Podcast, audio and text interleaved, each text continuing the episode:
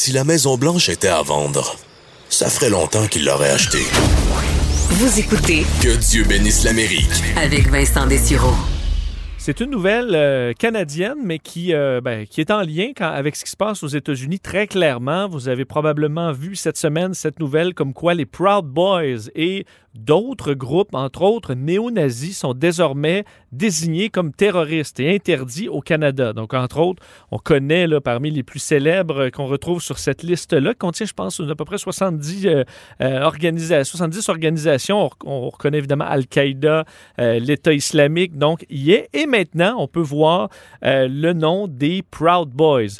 Euh, le Canada, donc, qui ajoute 13 organisations à cette liste noire et les mots utilisés, il faut dire que ça s'est fait à l'unanimité, même à la Chambre des communes. C'était au départ une initiative du NPD qui a eu l'appui de tous. Alors, on voit les Proud Boys comme étant une organisation qui est carrément dangereuse euh, et bon, sur, sur plein d'aspects, même dans un texte qui a été très, très clair, parlant d'une euh, d'une menace qui était euh, très sérieuse pour les Canadiens. Donc, on aura ce regroupement à l'œil.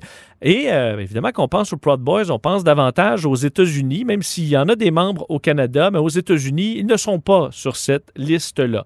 Pour parler un peu de ce que ça implique et euh, ben, de ce qu'on peut lire de cette nouvelle, on rejoint tout de suite notre euh, analyste sur le sujet, blogueur au Journal de Montréal, Journal de Québec, animateur euh, du balado Normand Lester raconte, Normand Lester qui est en ligne. Bonjour Normand.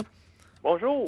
Euh, Est-ce qu'on peut voir comme, comme surprenant que ce soit le Canada qui, euh, ben, qui va de l'avant en premier en nommant les Proud Boys comme une organisation terroriste avant les Américains où évidemment les Proud Boys sont euh, davantage implantés? Ben, écoutez, c'est pour des raisons de politique intérieure. Je pense que tous les partis à Ottawa sont dit, hey, les Proud Boys, c'est une cible facile, hein? C'est un, ancien Montréalais déménagé à New York aux États-Unis qui l'a fondé. Euh, ils ont, ils ont fait euh, aucun acte de violence au Canada. Il y a, peut-être une trentaine de membres répartis à travers le pays. Moi, je dirais c'est les Silly Boys. Hein? C'est une organisation, bien sûr, qui a des objectifs violents. Ils veulent renverser le gouvernement des États-Unis. C'est curieux, aux États-Unis, ils ne sont pas une organisation terroriste. Mais il faut dire que euh, les désigner comme terroristes, ça coûte pas cher et politiquement, ça rapporte bien. Je pense qu'il y a probablement une unanimité au Canada pour dire, hey, c'est le genre d'individu bizarre euh, que euh, Qu'on veut pas. bien sûr, on- on n'a pas besoin ici. Moi, je les, euh, je les appellerai surtout les silly boys parce qu'ils ont une idéologie complètement idiote, bien sûr. Ils ont euh, un fétichisme pour les armes à feu. Ils sont euh, suprémacistes blancs, misogynes. hein. Ils aiment faire de la provocation comme leur fondateur. Maintenant, est-ce qu'ils sont une menace claire et immédiate pour la sécurité des Canadiens? Je ne le pense pas. Mais bien sûr, tous les politiciens à Ottawa se disent, ben voilà, pour une fois, toute la Chambre des communes est d'accord, on va les dénoncer. Et puis, euh, hein, ben, ils le méritent probablement, mais c'est pas des gens euh, dangereux vraiment pour que- le Canada. Est-ce que quand même ça peut euh, freiner une expansion, voyant qu'on va avoir entre autres les, les comptes, là, on comprend que ça les limite au niveau de, de l'argent, ça peut amener facilement Ah, une surveillance, des arrestations.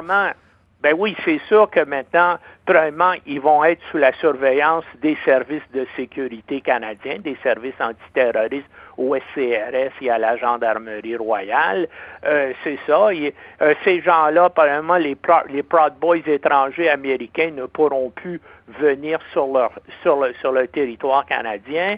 Euh, leurs comptes de banque et leurs transferts d'argent vont être euh, surveillés. Ah non, ça va être. euh, euh, je pense pas qu'il y a beaucoup de gens qui vont rester dans l'organisation ou ceux qui considéraient vouloir y adhérer, ben, je pense qu'ils vont euh, euh, changer d'idée.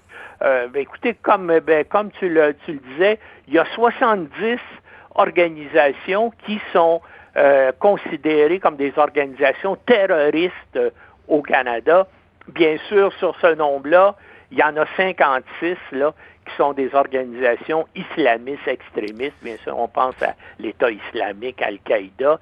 Il y a six organisations sikhs, indiennes ou tamouls, cinq groupes latino-américains, un groupe japonais, quatre néo-nazis et un basque. Dans, le, dans, dans une bonne partie de ces cas-là, c'est un peu par solidarité internationale que euh, le Canada.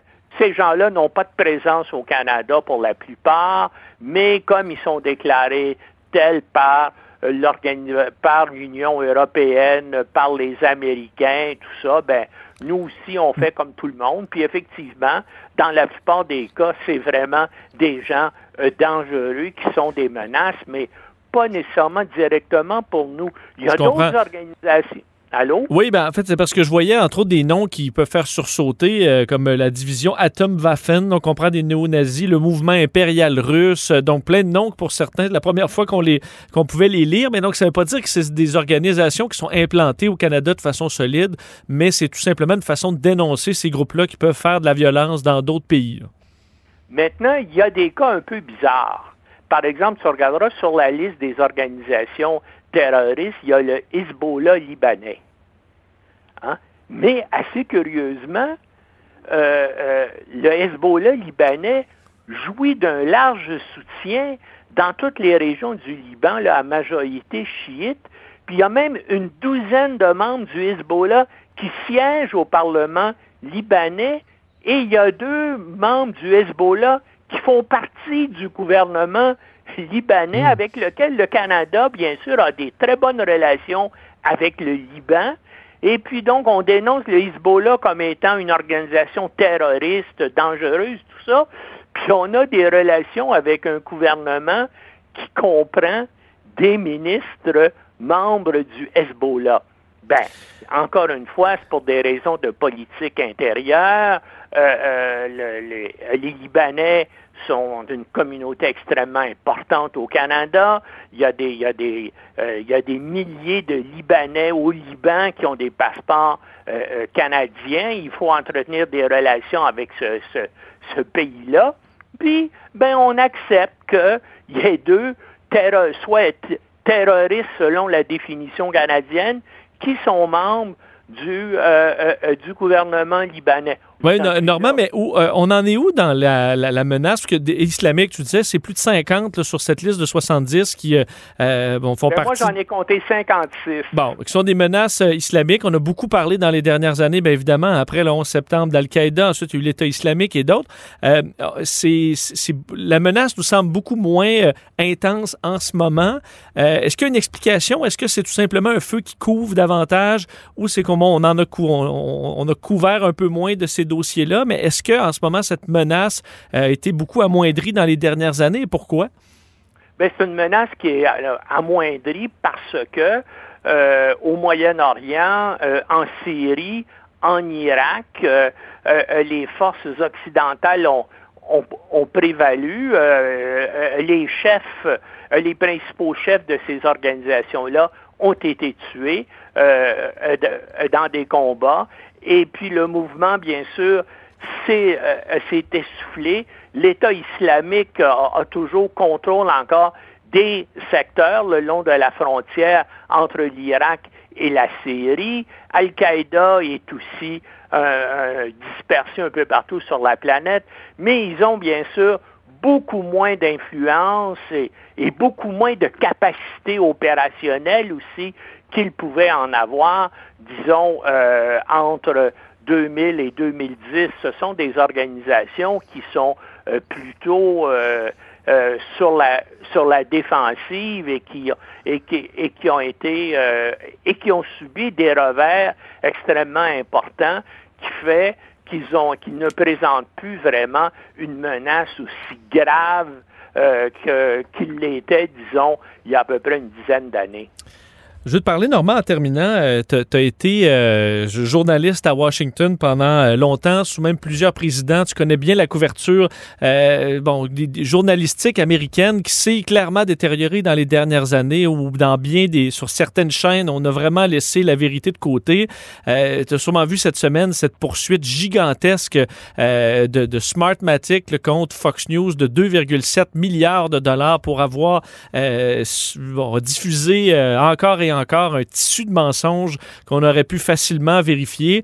Euh, tu, penses quoi de ce genre de poursuite-là en diffamation immense? Est-ce que c'est une, sera une façon aux États-Unis de ramener un peu à l'ordre euh, certains, euh, certains réseaux d'information pour qui les faits ben, ont pris le bord dans les dernières années ou au contraire, c'est dangereux parce qu'on touche à l'information?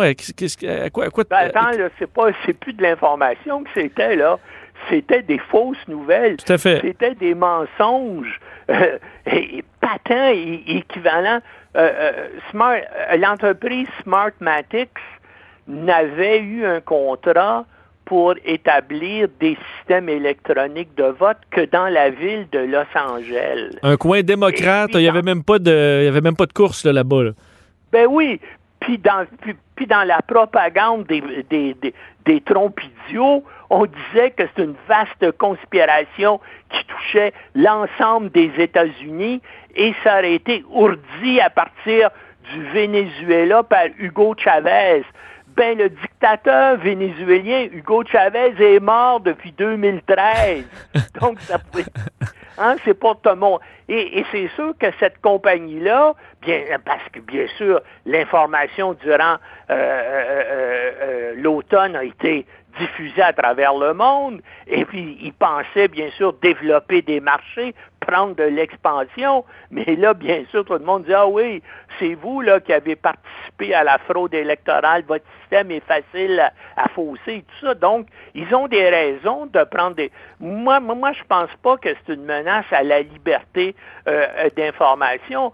Ça contribue même, je pense, justement, à la véracité et puis au fait que l'information qu'on a est correcte parce que justement, il ne faut pas laisser des, euh, des, aberrations stupides comme ça être répétées pendant des mois. Et c'est ce que Fox News a fait, c'est ce que Newsmax a fait, c'est ce que OAN, euh, les trois chaînes d'extrême droite, le pro-Trump, ont fait euh, pendant, à partir de du mois de novembre, là, quand Trump a dit j'ai gagné l'élection, puis c'est parce qu'on me l'a volé, ben ils ont répété ça pendant des mois. Ça leur a rapporté beaucoup d'argent aussi au niveau des commanditaires. Ben, puis ils savaient carrément que c'était faux. C'est ça, là, et bien sûr, ça va, ça va être ça que euh, Smartmatics et Dominion, qui est l'autre entreprise aussi qui poursuit, qui vont montrer. Oui, parce que normalement, il y, a une bonne différence entre accepter qu'un journaliste dans une enquête ou dans une nouvelle fasse une erreur et de savoir que quelque chose, quelque chose est faux et le marteler jour après jour. Là, effectivement, on n'est plus du tout dans l'information et c'est là que euh, ben, Fox News et effectivement euh, le, Newsmax et OAN sont depuis longtemps et c'est pour ça que certains noms, je voyais Lou Dobbs ou euh, Janine Pyro qui, qui sont dans cette poursuite-là parce que clairement, eux savaient ça faux parce que c'était tellement facile de vérifier et ont quand même sorti ces mensonges-là encore et encore sur à toute heure du jour. Ben là, en tout cas, on va voir si ils vont devoir payer pour, même si c'est simplement le coût des avocats pour ben les défendre. Avec des poursuites comme ça, on, s'imagine combien les bureaux d'avocats qui vont être engagés là-dedans vont demander pour assumer leur défense. Oui, et je lui rappelais par contre que Rudy Giuliani qui chargeait 20 000 par jour à Donald Trump pour payer 1,3 milliard là, si jamais il se fait condamner. Je pense qu'il faut qu'il travaille pendant presque 200 ans. Euh, alors, il euh, va falloir qu'il gagne cher, M. Euh, Giuliani. Mais je suis sûr qu'ils vont demander aux partisans de Trump de contribuer à la ah, caisse de défense puis ça me surprendrait pas qu'ils réussissent à avoir beaucoup d'argent. Pense-y, là, après l'élection, quand Trump a décidé de fonder son comité d'action politique, hein, donc depuis là qu'il a perdu l'élection, Trump a recueilli plus de 200 millions de dollars des qui disent ben, il faut continuer à l'appuyer. Donc, ça ne me surprendrait pas que Giuliani et tous les Lou Dobbs et les autres qui le, qui le soutiennent, ben, eux aussi vont faire appel à l'argent de ces gens-là. Hmm, à suivre. Merci infiniment, Normand.